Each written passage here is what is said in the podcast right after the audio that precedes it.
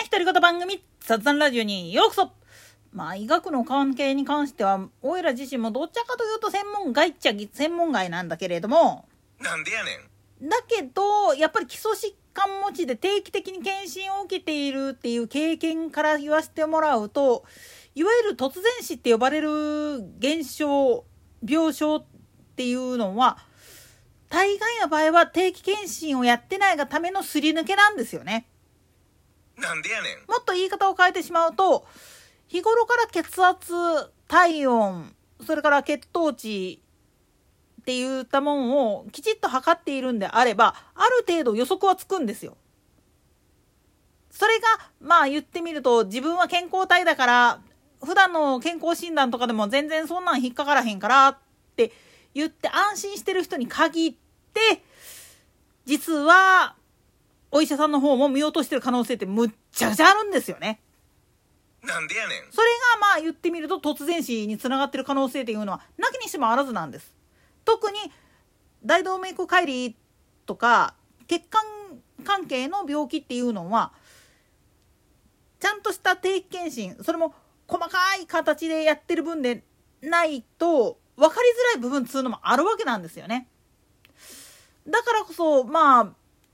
おいら自身も糖尿病って言われて定期検診やりなさいよっていうことで定期検診行くんだけれどもプラスしてその時に言われてるのがとりあえず毎日ならなくてもいいから血圧検査は自分でやれよっていうことは言われてるんですよね。つまり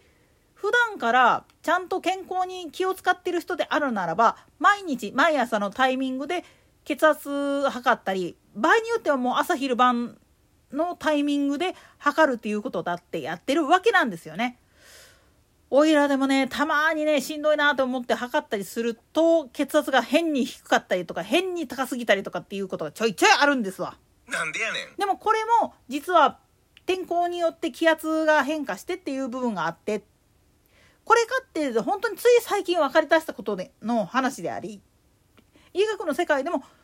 やっとこうそこら辺のメカニズムっていうのが研究されるようになったから判明してる部分でもあるんですよね。だから今までほんまに突然死っていう形で処理されていたものっていうのは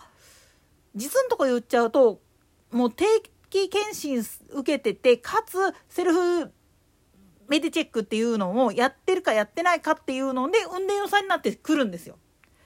これをきちっと取っている。で毎月出なくてもいいんだけれども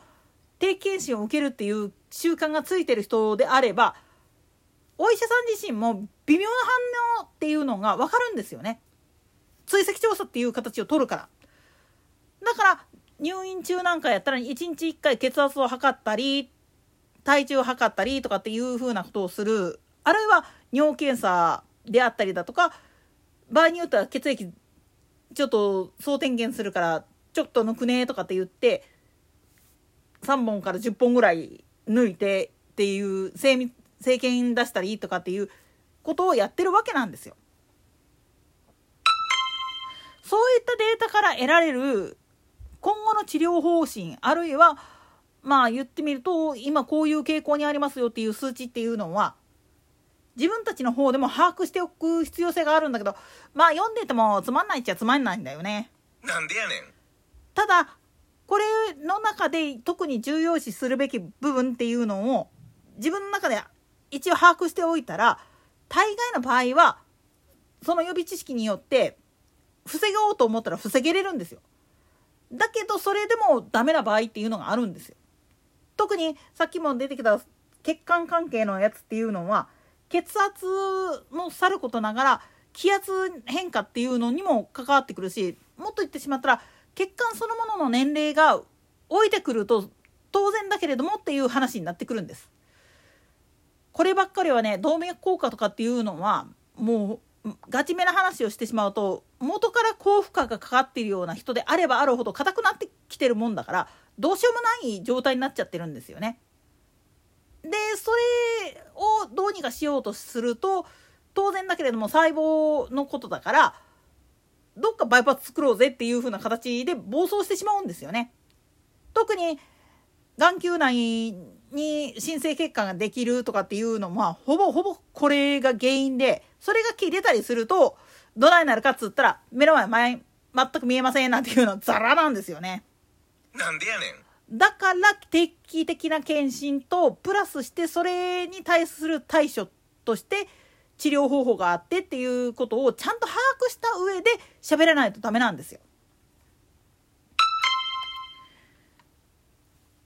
医学知識がなくってもそういうふうに基礎疾患を持ってるがためにそういう予備知識っていう部分がしっかり分かってる人であればひょっとしてこれってさっていうふうなことが言えるわけなんですよ。逆になんであんなに健康そうだった人がってなってしまう人っていうのはその人が健康診断を受けてるかどうかなんていうのを全然知らないと思うんですよね。なんでやねんだから突発的にそういう風になったっていうのも予兆がなくてとかって言うけれどもちゃんとそれはあるんですよ。ただ検診を受けてないがために予備データがないから基本データがない状態で治療とかをやったとしたって結局無意味なんですよね。基本データがあるっていうことは当然だけれども対処法があって事前に予防することっていうことも可能なんです。予防ができない。突発的に起きる。これ大概の場合は検診を受けてないがために自分の体調変化っていうのが分かってない。理解できてない。でお医者さんもその人が初診であったりする場合は元データがないもんだから分からへんっていうのがオチなんです。定期的に検診していてひょっとしたらこれ交換した方がいいんじゃね？とかっていうふうに言えるのはあくまでもきちっと定期検診を受けてデータがちゃんと揃っている病院であって初めてできることであって突発的にやってしまうとたまにやらかしてしまうんですよねおいらみたいに。あの普通だったらこれこういうことにならないんだけどなってそりゃそうだよなっていう話になってくるわけなんです。つまりお医者さんが頭抱えてしまうパターンっていうのは病状が悪化してるんだけどこれが正常な数値なのかどうなのかっていうのが元データがないもんだから分からへんっていうやつなんです。これがな幼少期とかの頃から病院通いやっててで何らかの基礎疾患を持っている人であれば何らかの方って定期検診やってるからその系統の病院でネットワーク作ってたら必ずデータ共有されてるから初診ですって言ったかってあ君ここの病院のこういうのをやってるねっていうデータのもとで治療を受けることっていうのも可能なんです。そのために今連携プレイするためのノートっていうのが配られてるんですよね入院患者さんとかには。これを使って受診する病院で今こういう治療を受けてますっていうのを見せると大体ああこの人やったらこの薬を使った方がいいよねとかっていう風な判断材料にもなるわけなんです。ここら辺を知らない人って結構いるんですよね。結局それは密接にまあ言ってみれば検診を受けているかどうかの差でありまたそれが受けられないからこそ実は手遅れになってるっていう可能性ってむちゃくちゃあるんだっていうことを頭の片隅に入れといた上で論じてほしいんですよね。といったところで今回はここまで。それでは次回の更新まで。ごきげんよう。